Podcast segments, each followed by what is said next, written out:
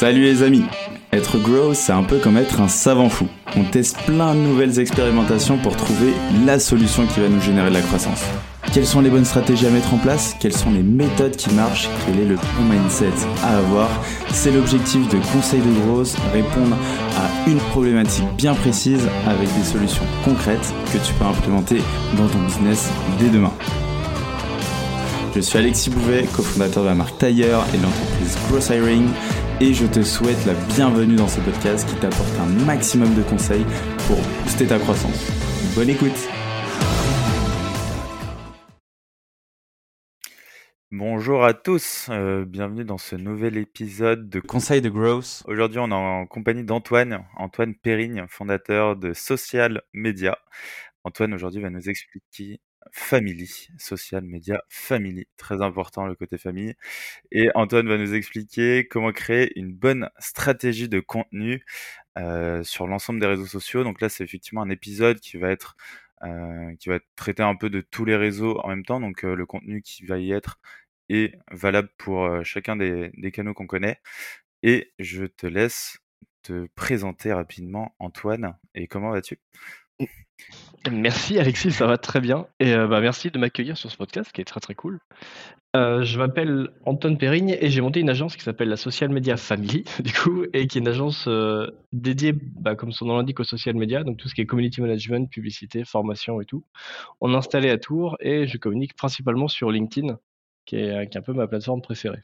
Mais il y en a plein d'autres qui sont intéressants. Ok, ouais, donc tu es très présent sur LinkedIn. juste rapidement, tu as quoi comme rythme un petit peu de poste? Je publie deux fois par semaine depuis euh, septembre. Et ça a explosé le compte où on est passé de 9000 abonnés à 25 000. Donc c'est Incroyable. il y a un truc quoi. Ça marche d'être régulier. Ça marche d'être régulier. Très bien, nickel. du coup, génial. On va rentrer un peu dans le, dans le vif du sujet, mais avant ça, euh, avant de lancer du coup sa stratégie de contenu, j'imagine qu'il faut penser à quelques petites choses. On se lance pas direct en se disant bah pam j'ai une idée, je vais poster. Euh, quelles sont un peu les étapes, si tu veux, en amont euh, de la stratégie? Oui, bien sûr. Bah, pour en lancer plein, pour plein de clients, on a toujours une phase de préparation avant n'importe quelle stratégie avec des points spécifiques qu'il ne faut surtout pas rater parce que sinon à chaque fois ça foire. Et du coup, si je résume un peu ces éléments, le premier pour moi le plus important, c'est l'objectif. Il y a plein de clients qui nous disent bah moi j'ai envie d'être présent sur les réseaux sociaux bah, parce qu'il faut être présent sur les réseaux sociaux. Et je trouve que c'est un peu con. Je leur dis pas comme ça, bien sûr, je mets, je mets les mots et tout. Mais l'idée, c'est que pour moi, quand on communique sur les réseaux, c'est qu'on a un objectif derrière, il faut qu'il soit clair.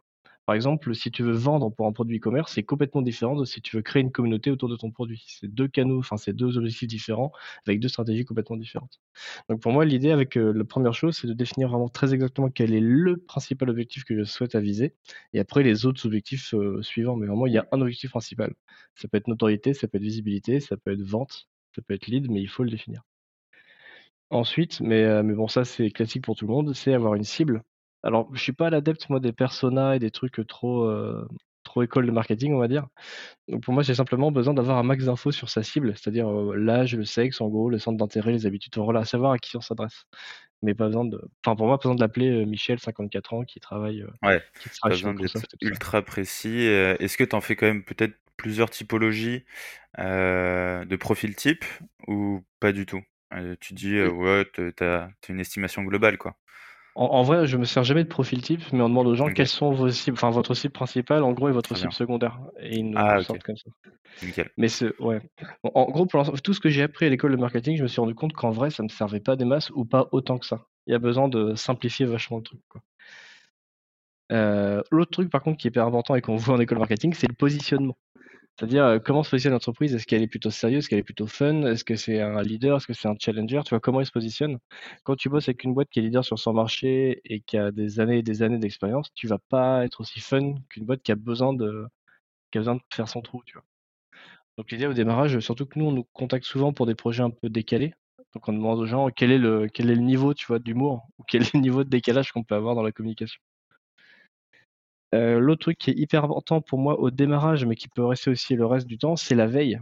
Et la veille principalement concurrentielle, donc voir comment communiquent les concurrents. Et souvent, c'est une question qu'on pose directement aux clients, c'est est-ce qu'il y a des entreprises que vous aimez bien, enfin, ou dont vous aimez bien la com, et qu'on aille s'en inspirer, qu'on a regardé un petit peu ce qu'ils font. En vrai, ça peut être des concurrents, mais ça peut être aussi des bots qui sont dans des domaines complètement différents. Mais tu vois, un truc qui les marque, Et, et d'ailleurs, ça marche pareil pour le design. Je leur dis, est-ce que vous avez des styles que vous aimez bien chez quelqu'un, etc. Ça veut pas dire qu'on va aller pomper ce style, bien sûr, mais ça veut dire que ça peut rentrer dans notre moodboard ou dans les inspirations pour créer celui du client. Ouais, ça donne un petit peu plus de concret, tu sais où tu vas et tu sais ce que tu peux proposer, quoi. C'est ça. Comme sinon, on peut faire que les trucs qui plaisent aux, clients des clients, parce que souvent c'est ça le but dans les réseaux sociaux. Mais on a remarqué que souvent après, le client lui-même était pas très content parce qu'il veut un truc en gros qui lui plaise à lui et qui plaise au client. Donc voilà, le but de ça, c'est de récupérer les infos de du côté du côté de votre client. Et enfin, une fois qu'il y a ça, on a toujours besoin d'une charte graphique, absolument. Donc soit on peut se baser sur une charte graphique existante, soit on peut la créer. Mais c'est une charte graphique très simple, hein. c'est-à-dire pas besoin d'avoir un, document qui fait 20 pages, mais c'est en gros le logo qui peut être décliné en plusieurs couleurs en fonction des fonds, les typos, les, couleurs, et puis après avec ça, normalement, on a ce qu'il faut pour faire le reste. Ok, trop cool. Donc ça, c'est la préparation. Ouais, c'est ça. Sachant que ça, nous, on essaie de le refaire à peu près tous les six mois. Parce qu'on se dit, les boîtes évoluent très vite, surtout en ce moment avec le Covid et tout ça. Donc, euh, tous les six mois, on voit complètement le cible, objectif, positionnement, veille, charte graphique, etc. Pour super intéressant. Ok, ouais, super intéressant. Effectivement, c'est pas quelque chose qui est figé. Soit on se dit, ok, j'ai ma charte graphique, c'est bon, elle est actée euh, pour, euh, je signe pour 10 ans, quoi. Et bah, tu dis, ouais, je revois ça tous les six mois. Très cool. Surtout qu'il y a un autre truc, c'est que les réseaux sociaux évoluent vachement et les boîtes aussi. Et donc on se rend compte vite qu'il y a un truc, par exemple, qui cartonne, qu'on n'avait pas prévu. Et dans ce cas-là, on va revoir l'archi graphique pour se positionner sur ce qui cartonne. Ou alors il y a une nouvelle fonctionnalité sur un réseau qui arrive et il faut qu'on joue avec, mais ça fait, ça fait changer la charte graphique. Enfin, il y a plein de trucs comme ça qui peuvent tout péter. Quoi. Ok, ultra clair. Génial. Donc là, on est prêt. On a tout le contenu, le branding est, tout bon. Comment tu te lances sur ta stratégie? Comment tu mets ça en place? Alors, le tout premier truc qu'on fait, nous, c'est qu'il faut absolument qu'on prenne de l'avance. C'est-à-dire que moi, ce que j'ai remarqué sur les, alors sur mes réseaux comme sur ceux des clients, c'est qu'il faut qu'on ait de l'avance sur les publications, soit sur les publications qui sont toutes faites, soit sur les thématiques, etc. Mais, si vous faites au doigt mouillé au fur et à mesure, c'est sûr et certain que ça va dans le mur. Il y a, même plus de doute maintenant. Donc nous, quand on commence, on veut avoir au minimum une semaine ou deux semaines de publication. Et après, on peut commencer à publier et on n'a pas ce, on n'a pas ce stress de putain, on n'a pas fait, euh, on l'a pas fait là. Euh, le deuxième truc qui nous, a changé la vie dans l'agence, c'est de centraliser toutes les informations. Donc, euh, par exemple, nous, on utilise Trello, mais il y a plein d'autres outils qui, servent en fait à mettre en, un seul et même endroit, par exemple, tous les textes, toutes les informations du client, toutes les ressources, tous les éléments, et qui permettent en un seul coup d'œil d'avoir quelque chose qui fonctionne, de suivi de projet. Je sais qu'il y a plein de gens qui utilisent Notion aussi dans ce style-là, qui marche pas mal. C'est peut-être ton cas? Ouais, exactement. Je suis ah très, euh, très Notion. Euh, moi, j'adore ça. c'est mon bah, outil du quotidien. Et toi, du coup, Perfect Post, c'est l'outil que tu as créé toi de ton côté? C'est ça, c'est une extension Chrome qui permet de notamment de enfin ça permet plein de trucs, mais ça permet notamment de stocker des brouillons sur LinkedIn. Et donc pour ceux qui veulent pas s'embêter plus que ça, bah, vous pouvez stocker tous vos brouillons. Donc si vous avez 5 ou 6 brouillons d'avance, ça vous fait 5 ou 6 publications. C'est très, très pratique. Trop bien, on mettra, on mettra ça du coup dans, dans les liens de l'épisode. Génial. Cool. donc voilà, une fois que ça c'est fait, alors pour LinkedIn c'est moins important, mais pour les autres réseaux sociaux c'est une vraie valeur, c'est publier au bon moment. C'est-à-dire qu'il faut arriver à identifier les meilleurs moments où il faut publier pour le client. On a remarqué par exemple que quand c'est des clients qui sont sur de la vidéo, on va plutôt publier le soir parce que le soir, les gens ils ont plus tendance à regarder ça avec des écouteurs ou enfin en tout cas tu vois il y a du son. Alors que dans la journée, ça va plutôt être des photos, des carousels, des trucs, euh, des trucs sans avoir besoin de mettre un casque sur la tête quoi. Euh, donc voilà, l'idée c'est vraiment de publier ça et euh, nous ce qu'on utilise pour plein de clients, c'est des outils de programmation. Parce que l'idée, c'est que c'est compliqué d'être euh, toujours dispo au moment où il faut publier. Donc pour ça, il y a, plein d'outils qui, qui, existent. Nous, on utilise un outil qui s'appelle Agora Pulse, mais qui coûte, je crois que c'est minimum 100 balles par mois. Donc ça coûte, enfin c'est cher quoi. Mais sinon, il y a des outils qui sont très très cool. Je sais que Canva, dans sa version premium, permet de programmer. Tu as aussi Swello, qui est une boîte française vraiment cool et qui est à partir de 10 balles par mois, donc c'est plutôt pratique. Et je crois que Buffer a une version gratuite aussi pour programmer ses publications. Et voilà, la programmation, c'est la vie sur les réseaux sociaux. Ouais, en termes de charge mentale, euh, ça te libère quand même de l'espace. Euh, après, est-ce que euh, il y a un petit mythe, je ne sais pas si c'est vrai. tu me diras si tu as la réponse, mais est-ce que justement ces outils de programmation, lorsque tu les utilises, ça te baisse peut-être un petit peu ton reach, vu que c'est programmé? Ouais.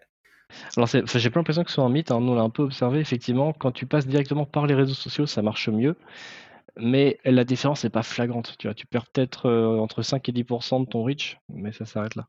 Ok, très bien. Donc ouais, effectivement, ça reste. Euh, c'est pas la meilleure solution, mais quand tu gères beaucoup de contenu, c'est. Ouais, quand tu es sur du gros volume, euh, oui, effectivement, c'est un outil indispensable. Bah, c'est ça. Surtout que programmer, ça permet surtout de publier au bon moment. Donc ce que je me dis, c'est que si jamais tu peux publier directement sur le réseau, mais pas au bon moment, enfin le ratio, tu sais, il doit être à peu près similaire, heu, Ouais, est au bien final, heu, au final, c'est même peut-être plus rentable, quoi. Je pense, ouais. Voilà, après un autre conseil, heu, mais ça c'est valable principalement sur LinkedIn, pas trop sur les autres réseaux sociaux, c'est soyez dispo au moins dans l'heure ou les 2 heures qui suivent la publication. Ça c'est vital, mais enfin chaque algo est différent, mais l'algo de LinkedIn, il fonctionne dans le sens où dans les alors tout le monde dit dans l'heure de ce que j'ai testé, moi c'est dans les 2 heures qui suivent la publication. C'est là qu'il regarde ce qui fonctionne, ce qui fonctionne pas et pour savoir si ton post va cartonner ou pas. Et vu que les commentaires sont hyper importants, dans l'heure qui suit, il faut répondre à tous les commentaires, il faut être très présent, et cetera. C'est pour ça que tous les créateurs de contenu LinkedIn, enfin, si vous regardez, heu, tant que c'est dans les 2 heures, normalement, ils répondent à tout le monde, heu, en commentaire. C'est pour flatter l'algo. Heu et enfin, ça, c'est valable pour tous les enfin, pas enfin, mais c'est valable pour tous les réseaux sociaux, c'est soyez actifs. C'est un truc tout con, mais on a tendance à enfin, quand on est community manager, on a tendance à se dire que les réseaux sociaux, c'est un média, donc je diffuse dessus, j'attends les retours et j'interagis avec les retours.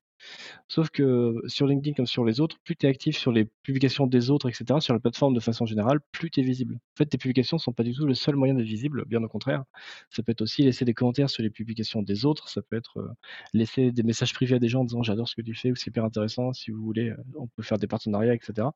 Enfin, toi, c'est vraiment d'intervenir sur la plateforme, d'être un utilisateur actif au-delà de simplement un publica un publieur de contenu, un publicateur, enfin, quelqu'un qui publie, quoi. Un créateur de contenu, très bien. Voilà, Mais, merci justement, ouais, pour rebondir là-dessus, heu, tu as Benoît Dubos qui m'a dit, heu heu, également que lui, il faisait à chaque fois 5 commentaires, par jour pertinents, tu vois? Des gros commentaires sur des publications pour justement interagir et cetera et que ce soit pas justement juste je poste et puis basta, quoi. Donc, heu, Bah, vraiment, c'est voilà, réagir, c'est exactement ce qu'il faut faire, hein. C'est c'est majeur et surtout qu'il y a plein de fois où les commentaires, c'est quand tu publies un truc qui buzz un petit peu, ton commentaire va avoir beaucoup de d'impact, beaucoup de valeur ajoutée. Donc ça donne vachement de visibilité, quoi. Je sais que ça permet un petit peu de hacker, heu, les les publications des autres en te faisant une petite place.